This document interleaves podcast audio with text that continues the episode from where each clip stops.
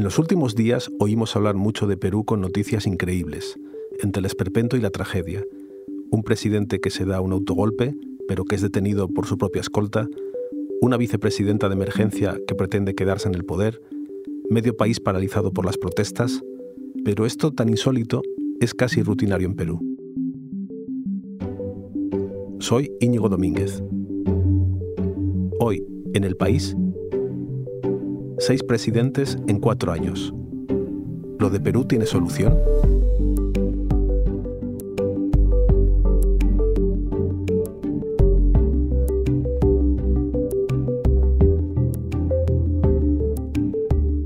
Para intentar responder a esta pregunta, eh, he llamado a Juan Diego Quesada, que es el enviado del país a Lima. Juan Diego, ¿cómo estás? Hola Íñigo, ¿qué tal? Juan Diego, tú estás en Lima. Cuéntanos en qué punto está el país ahora mismo. La presidenta Dina Boluarte intentó aplacar las protestas, anticipando la, la convocatoria de elecciones para 2024, pero aún así la gente sigue en la calle y por horas la, la manifestación crece. Juan Diego, esto que vimos son las protestas que hay en Perú ahora mismo. ¿Cómo, cómo ha llegado el país a esto?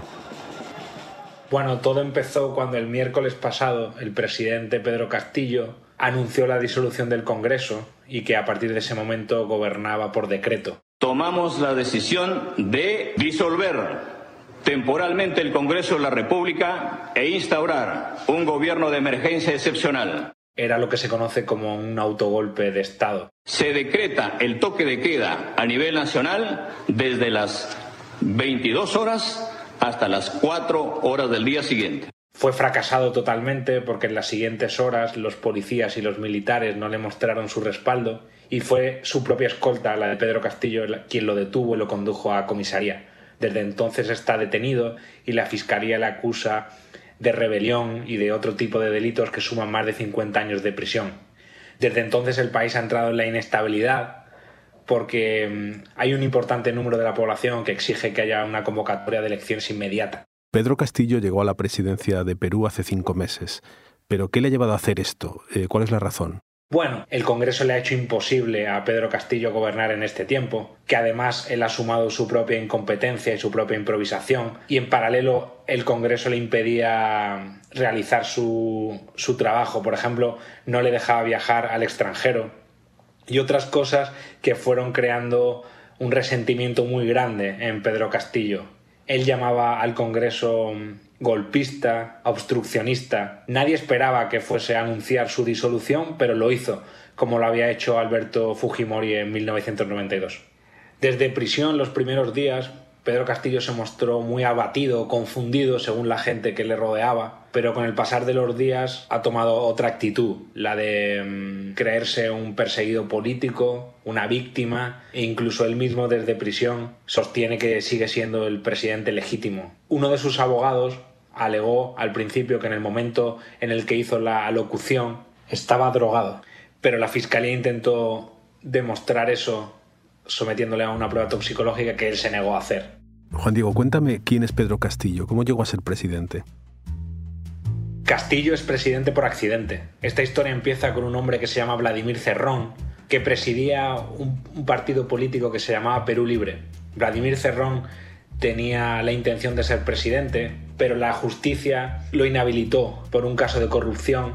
Cerrón buscó a alguien que le sustituyera, a alguien que él pudiese controlar y, dominar, y eligió a Pedro Castillo, que era un sindicalista de la enseñanza que se había hecho muy popular tres años antes, pero del que nadie se acordaba. Ni Cerrón ni Castillo en ningún momento pensaron que ellos iban a ganar las elecciones. La intención de Cerrón era crear un pequeño grupo de congresistas en el Congreso e intentar hacer vida política en Lima, que es lo que ellos, nunca habían tenido. Pero el fenómeno Pedro Castillo fue creciendo en silencio, sin que en Lima, la capital, se enteraran. Pedro Castillo era alguien que apenas salía en los medios de comunicación y fuera del radar del sistema fue creando una, un movimiento en provincia, en pueblos alejados, a los que él llegaba y daba un meeting. Ocurrió en mitad de la pandemia y era muy común y hay vídeos que, demuestran eso, que Castillo llegaba a un pueblo, daba un meeting hasta que las autoridades disolvían porque estaba prohibido reunirse. Nosotros no tenemos por qué mirar los colores de piel, porque somos una sola sangre y buscamos un solo porvenir. Es decir, que por lo que cuentas, la intención de Vladimir Cerrón era que Castillo fuera un poco su títere para sus intereses, ¿no? Pero, ¿qué es lo que ocurrió realmente? Por sorpresa, lo que era una ilusión se convirtió en una realidad.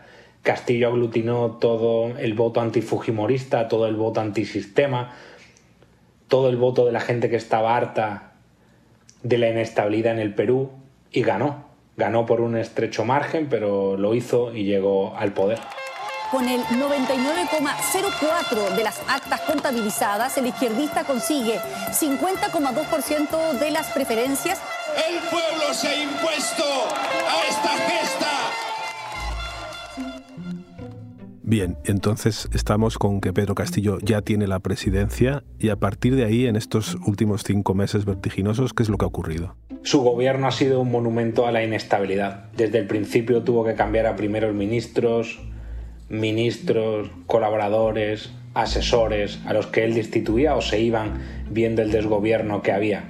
Como la bancada de Pedro Castillo era muy débil en el Congreso, necesitaba del resto de grupos para que no le echaran. Entonces acabó metiendo a muchos de esos grupos en ministerios, lo que convirtió a su gobierno en un auténtico Frankenstein. Tenía a un antivacunas en el Ministerio de Sanidad, a gente de, de extrema derecha, en algunos puestos clave, dejó de ser el gobierno de cambio que había prometido y acabó como todos los presidentes peruanos. En vez de cambiar el sistema, él se amoldó al sistema y no produjo ningún cambio relevante ni cumplió nada de, su, de sus promesas electorales. Por lo que dices, bueno, es un panorama de, de corrupción casi total pero hay un aspecto que es clave y que me interesa, que has mencionado antes, ¿no? Su relación con, con, el Congreso, que es un poco un contrapeso, pero que el Congreso también debe ser otro pozo de irregularidades, ¿no? El Congreso no representa a los ciudadanos. Es el ejemplo máximo de corrupción en el país. Está lleno de gente que representa los intereses de empresas, de lobbies, de ricos, y todo está hecho para que nada cambie y se mantenga el status quo. Entonces el Congreso no tiene ningún interés en que un presidente tenga vía libre y constantemente a lo que se dedica es a impedir su mandato y en última instancia a echarlo. De hecho lo que ha ocurrido con Pedro Castillo es lo más normal. En los últimos cuatro años Perú ha tenido seis presidentes y casi todos han estado acusados de corrupción y en la cárcel. ¿Y por qué ocurre esto? Y ha vuelto a ocurrir. El peruano es un sistema cleptocrático en el que no hay un sentido de unidad ni de nación no hay un proyecto de nación común. Sobre todo se ha acelerado esto desde la época de Alberto Fujimori, en el que parece que la intención de todos los que llegan al poder es enriquecerse. Estamos hablando de un país sumamente desigual, con un sistema muy dividido, muy clasista, y la sociedad es consciente de eso y de hecho intenta cambiarlo.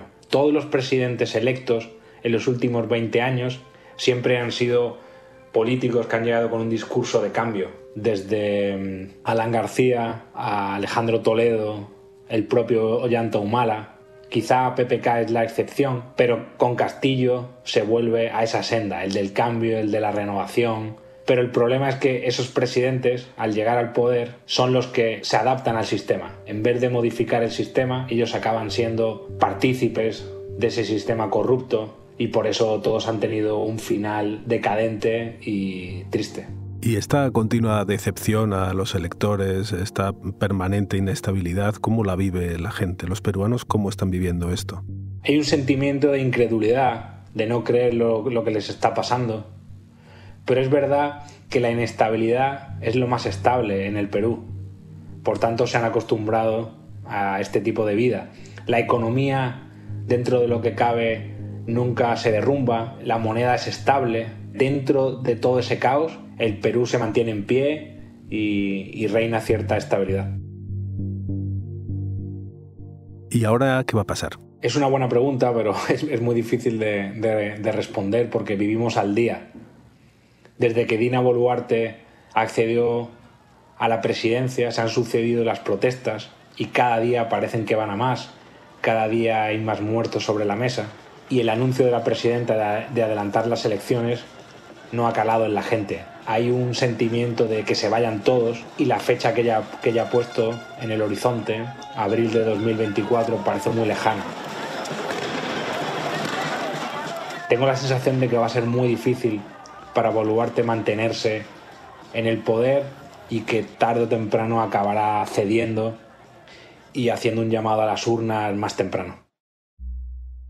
Entiendo que ahora hay un vacío de poder que mucha gente quiere ocupar, pero ¿qué candidatos empiezan a asomar y, qué personalidades políticas tienen más posibilidades? Es pronto para señalar algún candidato, sobre todo en Perú, donde el favorito nunca gana, pero en el horizonte aparece la figura de Antauro Humala, el hermano de Ollanta, el que fue presidente. Antauro acaba de salir de prisión después de 18 años acusado de rebelión. Él con un grupo de hombres tomó una comisaría en el sur del país hace 20 años y eso derivó en un enfrentamiento con las autoridades en el que murió una docena de personas.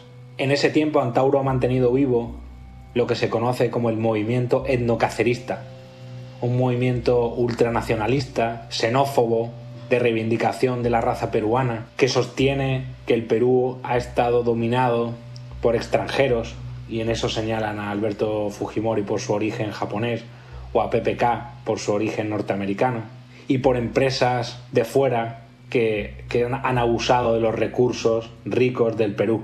Él tiene un discurso muy agresivo, pero que intuyo que puede aglutinar ese descontento y ese que se vayan todos del que hablábamos antes. Él propone una especie de revolución con un discurso durísimo. Por ejemplo, propone fusilar a todos los últimos presidentes acusados de corrupción, entre ellos su hermano. También enfrentarse a Chile por la recuperación de un trozo de tierra y expulsar a inmigrantes. Él, es muy crítico con la inmigración venezolana, a la que el otro día le escuchaba en un mitin llamar lumpen proletariado. Y todo eso en un país tan desesperado, tan desilusionado, tan descontento con la clase política. No sé hasta qué punto puede echarse en manos de un personaje así. Antauro está convencido de que Perú es un estado fallido. ¿Y lo es? ¿Es un Estado fallido? Yo diría que no. Tiene una economía que se mantiene estable y demuestra que la justicia funciona dentro de unos parámetros si se compara con otros países de la región donde los políticos y los poderosos nunca acaban en prisión. En Perú sí, quizá de una manera excesiva. A pesar de los problemas, el Perú sigue en pie. Pedro Castillo estaba dando un golpe de Estado en directo, televisado, y la ciudad continuaba en calma, no había tanques en la calle, no había violencia explícita, todo seguía en orden y la gente seguía en su vida normal. Lo que quiero decir es que hay una resistencia peruana que hace que uno siempre tenga esperanza de que al final todo va a salir bien. Lo que sí necesita claramente el país es una reforma política que cambie las reglas del juego y haga más gobernable el, país. Pero por lo que dices, Juan Diego, tú no ves a la gente excesivamente preocupada, ni asustada, ni con pánico, con miedo. No, ya sé que desde fuera parece una tercera guerra mundial, pero la sensación aquí dentro es que la gente se ha acostumbrado a cierta inestabilidad. Y es verdad que hay protestas y hay cortes de carretera, pero todo entra dentro de la normalidad y no parece que vaya a haber un colapso inminente. Muy bien, Juan Diego, pues eh, seguiremos pendientes de tus crónicas para ver cuál es el próximo capítulo de toda esta inestabilidad. Un abrazo. Un abrazo.